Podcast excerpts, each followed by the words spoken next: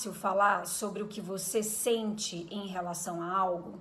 Falar sobre os nossos sentimentos tem alguns desafios, para uns mais, para outros menos.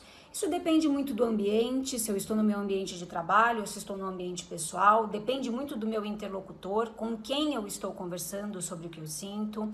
Depende da minha personalidade, algumas pessoas têm extrema facilidade em se conectar com os seus sentimentos e expressá-los. Para outras pessoas, esse é um dos maiores desafios. Mas o fato é que, para utilizarmos o método da comunicação não violenta, a gente precisa, primeiro, ter consciência do que a gente sente em relação a algo e expressar os, o nosso sentimento em relação a uma situação. É o segundo passo. O primeiro passo da CNV é eu descrever o fato, e o segundo passo é como eu me sinto, é falar, expressar como eu me sinto em relação a esse fato.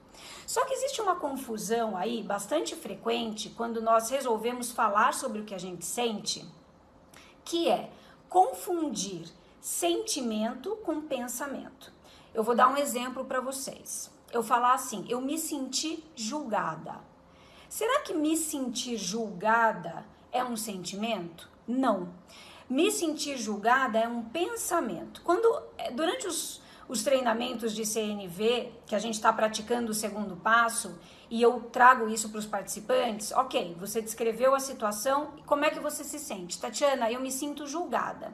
Eu faço a seguinte pergunta: quando você pensa que você foi julgada, como é que você se sente? Ah, eu me sinto julgada, esse é o meu sentimento. Me sentir julgada não é um sentimento, é um pensamento. Então vamos lá, de novo. Quando você pensa que você foi julgada, como é que você se sente? Eu me sinto frustrada. Isso esse é um sentimento.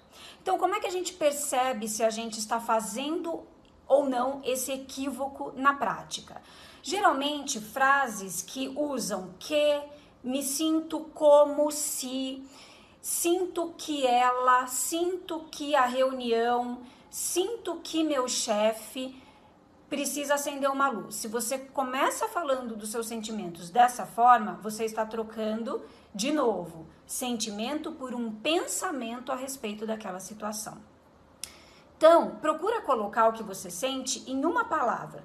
Eu sinto tristeza, eu sinto frustração, eu sinto medo, eu sinto prazer, eu sinto alegria.